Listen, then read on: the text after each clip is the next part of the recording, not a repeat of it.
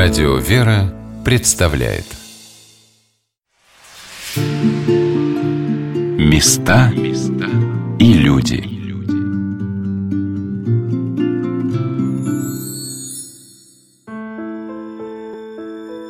Дорогие друзья, у микрофона Юлия Бочарова. Мы продолжаем путешествие по Крыму и наш рассказ о древней Феодосии. Священники продолжают апостольское служение – Ловцы человеков навсегда призваны Спасителем совершать великое дело благовестия, спасение утопающих в море греха. Семейным ремеслом апостолов Петра и брата его Андрея Первозванного была ловля рыбы. Сегодня, наблюдая за рыбаками, которые выходят в море, представляются евангельские сюжеты. Есть в этом труде что-то настоящее. Рыбколхоз Феодосии находится у доковой башни – остатков средневековой крепости, которая защищала восточную часть города со стороны моря и служила морскими вратами древней Кафы. Место это по сей день называется карантин. На 40 дней прибывающие в порт суда вставали на якорь в связи с необходимостью борьбы с эпидемией. В 1897 году Феодосийский карантин получил статус главного наблюдательного карантина для всех судов, прибывавших в черноморские порты России – Ежегодно через Феодосию проходили от 12 до 15 тысяч паломников-мусульман. В это время город вновь стал одним из наиболее быстро развивавшихся городских центров Крыма. В начале XX века окончательно сформировался так называемый дачный район, линия особняков вдоль полотна железной дороги. Эти здания сегодня являются украшением Феодосии. За несколько лет территория города, поглотившего бывшее предместье, увеличилась втрое – Начальник рыбколхоза Юрий дорожит своим ремеслом. Даже когда дела шли совсем плохо, Юрий продолжал давать работу своим рыбакам. Говорит, что у человека должна быть честь и совесть. Это делает тебя человеком. В 6 утра Юрий уже в рыбколхозе. Достает клетку со своей канарейкой и принимается за работу. За его столом увидела фотографию святого Алексея Мечева и его цитату – когда от всего, что свалилось на тебя, ты дойдешь до состояния, что уже не сможешь выдержать, ни в коем случае не отступай. Это именно то место, где изменится твоя судьба. Юрий помогает ветеранам, многодетным и нуждающимся. Однажды к нему подошла одна верующая женщина с ребенком. Попросила килограмм рыбы. Юрий сказал, «Оставьте деньги себе. Я понимаю, у меня трое детей». Женщина ответила, «У меня десять». Юрий подарил женщине ящик рыбы, а на следующий день ее дети ждали Юрия у магазина. Принесли ведерки, алычу и шелковицу. Но скажет кто-нибудь, «Ты имеешь веру, а я имею дела. Покажи мне веру твою, без дел твоих, а я покажу тебе веру мою из дел моих. Ты веруешь, что Бог един, хорошо делаешь, и бесы веруют, и трепещут. Но хочешь ли знать, неосновательный человек, что вера без дел мертва. Олег Павлов проводит экскурсии по древней Феодосии. Очень умный и глубокий человек, смиренный и простой. Закончил богословский факультет, много знает и делится своими знаниями. У него была сложная операция на сердце, установили кардиостимулятор. Благодарен Богу за каждый прожитый день.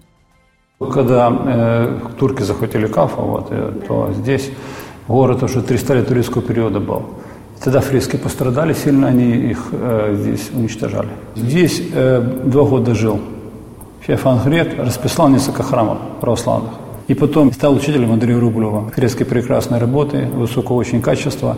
Вот, до сих пор остался цвет, ничего не потускнело, то есть все качественно было сделано в то время. Это кусочек Византии 14 века, оставшийся в нашем городе. Фрески нигде больше не сохранились, только здесь, потому что мы предполагаем, и такая есть легенда, что кто-то из христиан просто забелел их.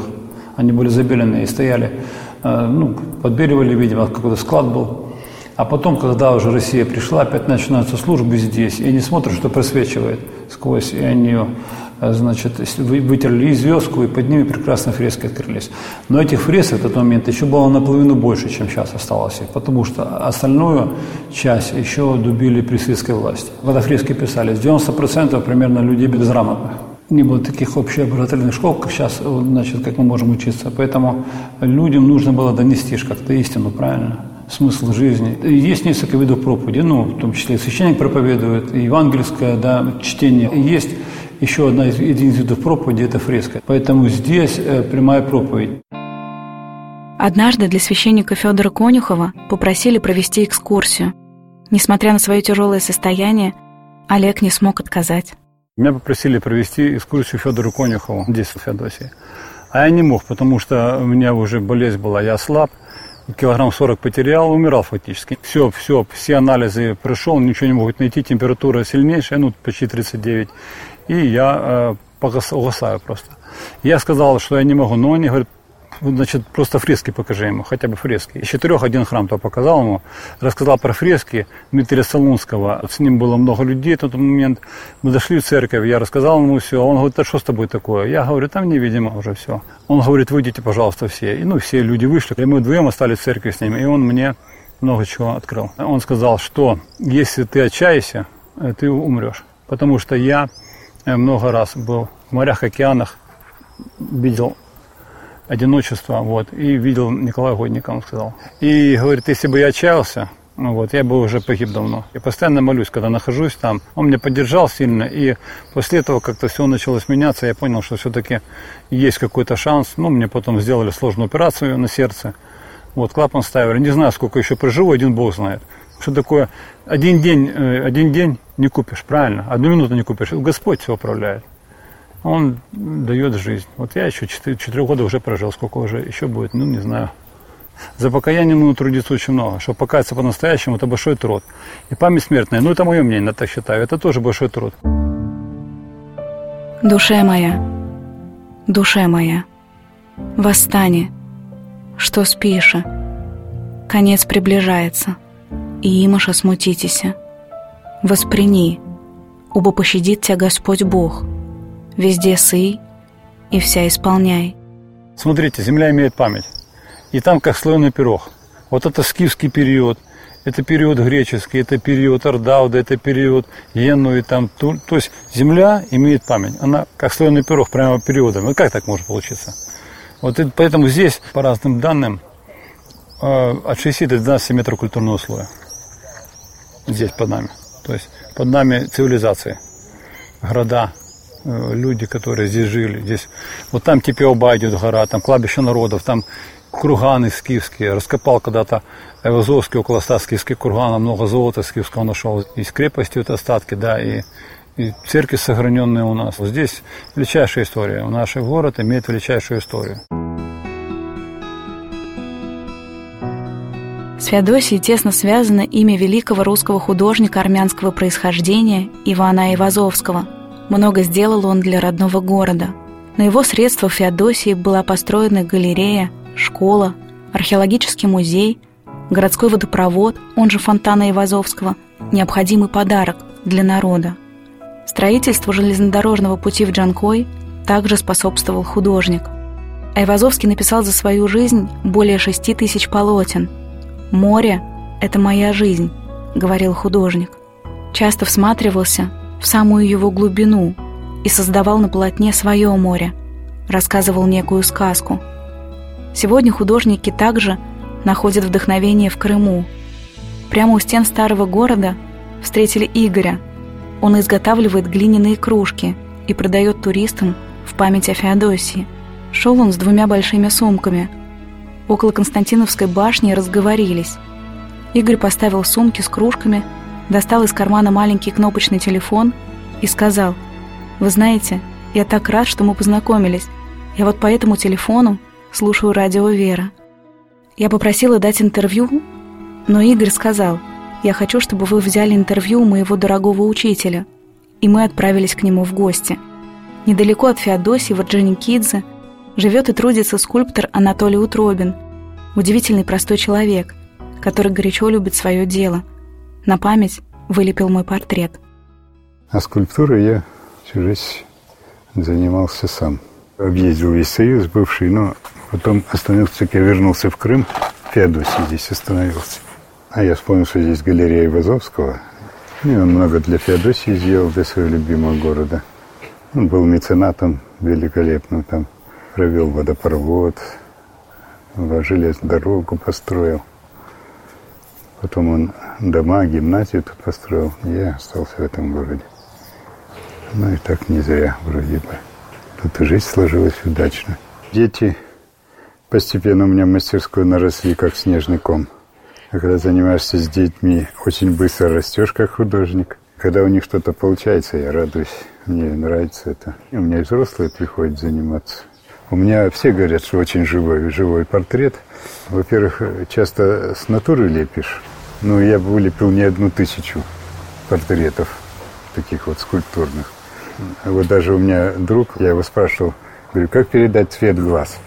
Он мне говорил, не говори ерунды. Я говорю, нет, если сделаю цвет глаз неправильный в скульптуре, то он будет не похож сам на себя. Потом ему говорил, как ты передашь цвет волос? Он мне опять, не говори ерунды. Я говорю, ты заметил, что на черных, темных волосах не видно теней? Он говорит, ну, вообще-то да.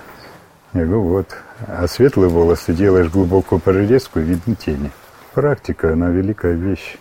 Да, море я люблю. Море, я каждое утро гуляю на море здесь рядышком. И все время любуюсь. Цвета потрясающие. Каждый раз что-то необыкновенное открывается. Ну, хожу на этюды, естественно, утром иногда бегаю, что-нибудь попишу.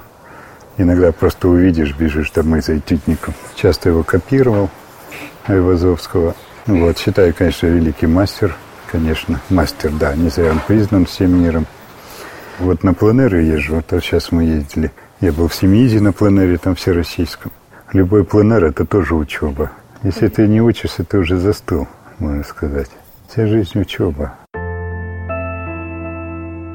Через живописный перевал на хребте Тепеоба, по ведущей к маяку старой дороги из Коктебеля в Феодосию, любил бродить, искать рифмы и образы для своих будущих произведений Максимилиан Волошин.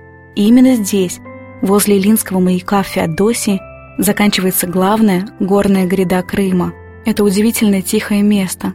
Белоснежный маяк стоит прямо у обрыва мыса. Со всех сторон море. Я часто приезжала сюда посидеть на склоне, подумать и помолиться. У маяка стоит маленький деревянный столик и лавочка. Выглядит очень поэтично. Маяк – символ морской романтики и приключений. Удивительное архитектурное сооружение, указывающее безопасный путь кораблям среди бушующего моря и острых скал. Само назначение маяка – освещать путь в темноте судам – делает его символом выбора правильного пути, безопасности и надежности.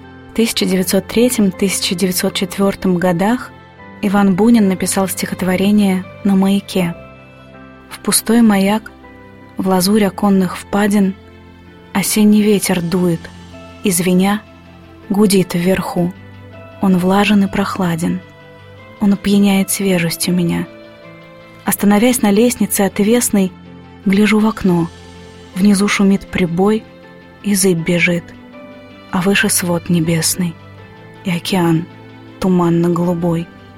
Внизу шум волн, а наверху, как струны, звенит, поет решетка маяка, и все плывет. Маяк, залив, буруны, и я, и небеса, и облака.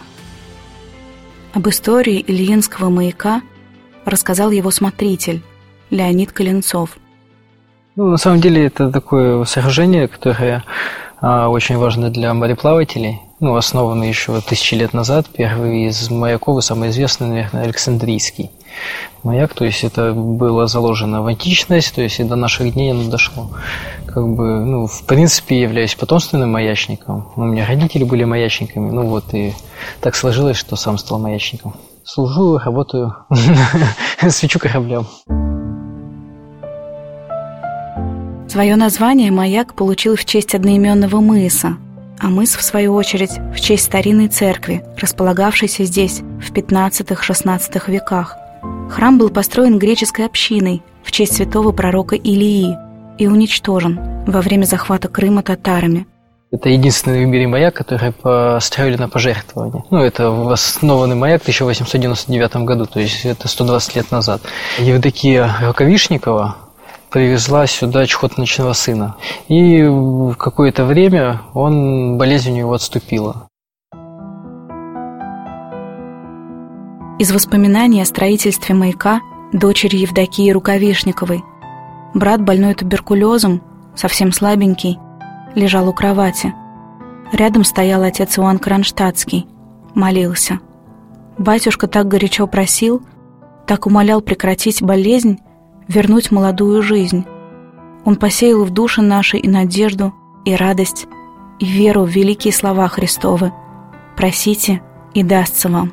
Брата довезли до Феодосии, и там болезнь отступила.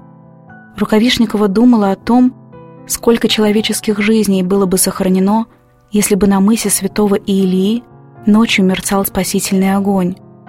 Среди других несчастий затонул пароход «Владимир». Погибло много людей. Евдокия Николаевна твердо решает построить маяк. Закладывает имущество и полностью отдается этому необычному, для женщины делу. Все это сделала хорошая русская женщина, любящая и добрая.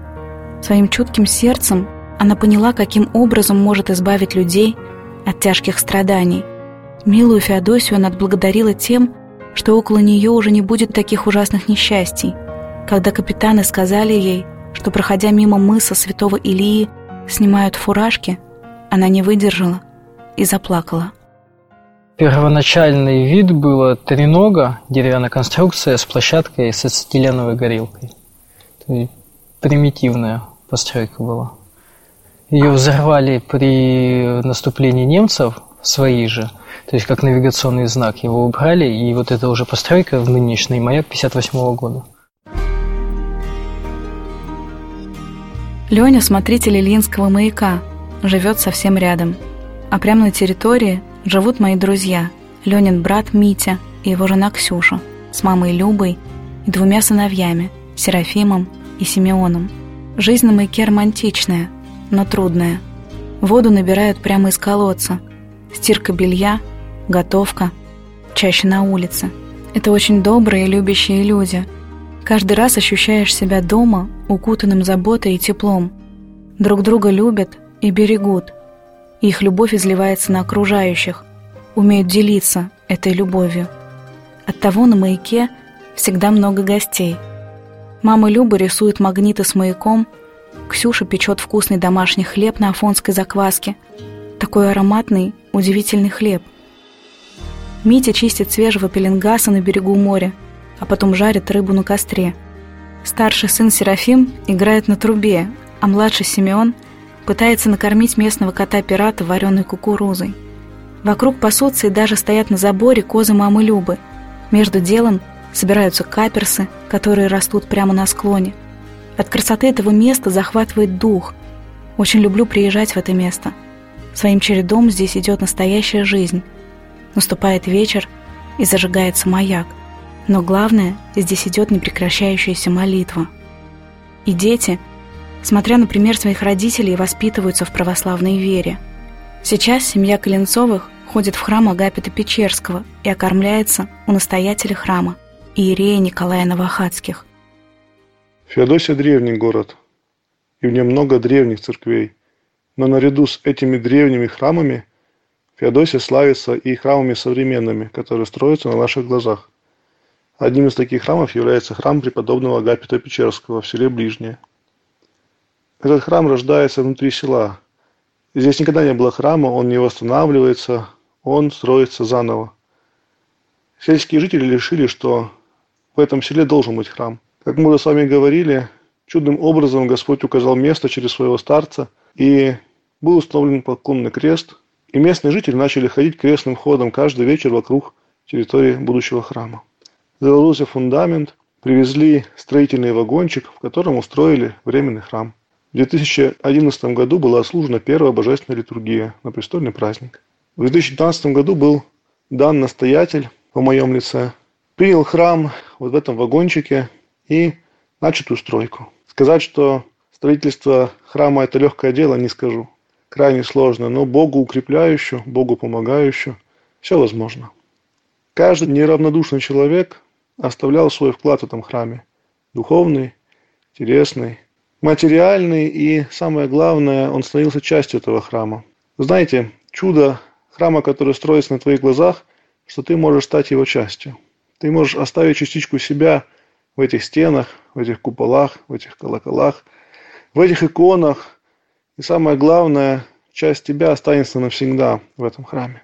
Наш храм созидается по сей день. Сегодня уже он вырос из обычного вагончика в очень красивый, светлый, белоснежный храм. В нем совершается регулярная божественная литургия, требы, молебны, крещения.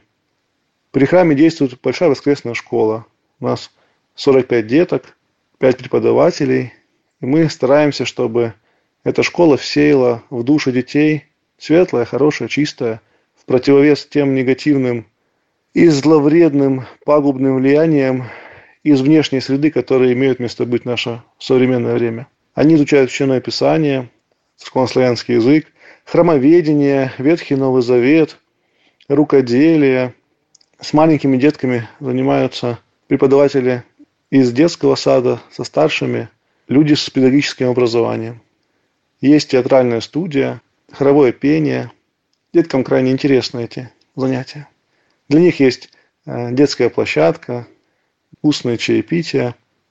Это детская часть жизни храма. Есть и взрослая. Это, конечно, самая главная молитва, покаяние, общение с духовником, воскресная школа для взрослых. Это все часть жизни прихода. Но есть и самая главная часть жизни, мистическая часть жизни. Знаете, каждый храм наделен своей силой от Бога, и в нем живет Божественный Дух и он совершает чудеса. Наш храм тоже не лишен этих чудес. Каждый день не перестаешь удивляться, как Господь посещает то или иное место своей благодатью. Один случай приведу из жизни нашего храма. Рядом у нас бежит речка. Она не глубокая, но для ребенка, конечно, опасна. Мы оградили ее как смогли, но вот все же один ребеночек прыгнул, решил искупаться. Парню лет 7-8. Когда мы подбежали на этот всплеск. Он уже был на берегу, и мы спросили, как ты вылез? Все же это речка, она глубокая. Он говорит, подошел ко мне дедушка, подал руку и сказал, вылазь. Я вылез, поблагодарил его, обернулся, а его не стало. И мы подбежали. Мы спросили, какой дедушка? Он описал нам его, и, конечно, в нем мы узнали преподобного Агапита. Это было настолько поразительно, настолько чувственно. Были моменты, которые связаны с укреплением семей, когда у иконы Божьей Матери скоропослушница один юноша оставил свой крестик в дар Божьей Матери, а девушка – колечко. Через буквально пару месяцев они встретились и создали крепкую семью, которая сегодня сияет красавицей девочкой. Она родилась у них а в их уже законном браке. Многие чудеса происходят у икон преподобного Агапита, святого Пантелеймона Целителя, Луки Кримского. В нашем храме хранятся их мощи, великих целителей и божьих угодников. Конечно же, происходит самое главное таинство. Таинство метаморфоза человека, изменение его, движение в лучшую сторону. Так что наш город славится не только древними храмами, но и сегодняшними новорожденными общинами, в которых совершается самое главное – таинство спасения души. Отец Николай молодой, но очень мудрый священник. С ним легко и радостно общаться – но в то же время батюшка не допускает понебратства. Приехал в гости на маяк. Мы сидели за столом, ели свежеиспеченный Ксюшин хлеб и помидоры.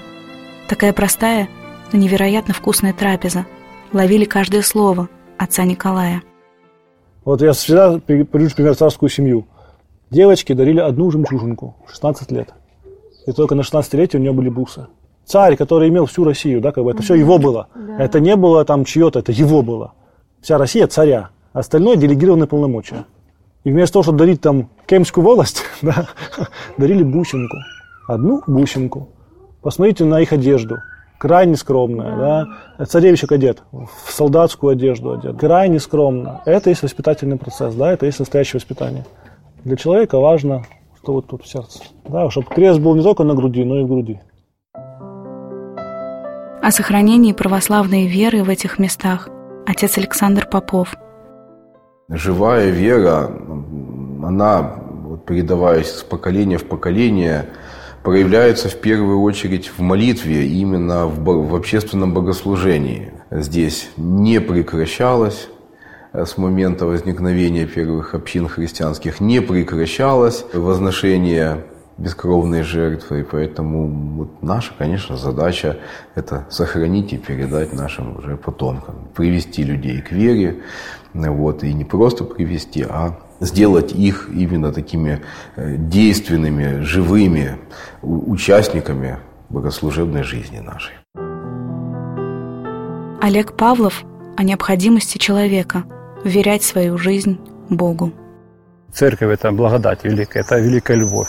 Но нужна молитва. Христос Бог, повторюсь, Он управляет в прошлом, настоящем, будущем. Мы молимся Ему. Мы включаем свою волю. Мы немощные, немощные абсолютно, но Он-то всесильный. Блаженны нищие духом, ибо их есть Царство Небесное. Блаженны плачущие, ибо они утешатся. Блаженны кроткие, ибо они наследуют землю. Блаженны алчущие и жаждущие правды, ибо они насытятся. Блаженны милостивые, ибо они помилованы будут. Блаженны чистые сердцем, ибо они Бога узрят. Блаженны миротворцы, ибо они будут наречены сынами Божьими. Блаженны изгнанные за правду, ибо их есть Царство Небесное.